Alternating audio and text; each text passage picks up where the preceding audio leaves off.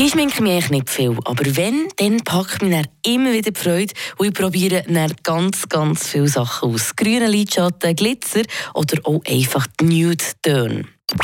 Am Post von Fribourg.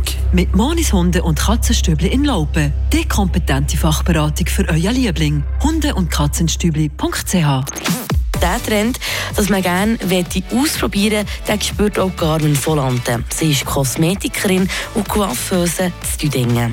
Beim Schminken geht es ja um sich schön zu fühlen, um im Moment das rauszuholen, was man von sich will. Aber wieso geht sich jemand aktiv zu einer Kosmetikerin schminken?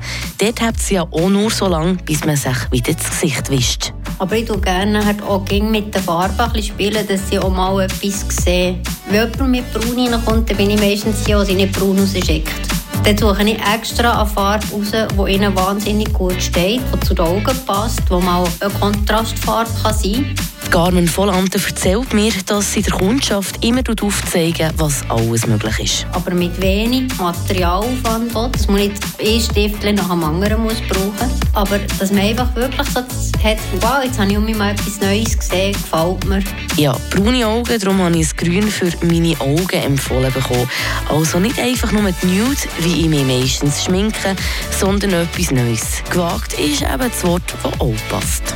Frische Tag der Radio FR Morgen.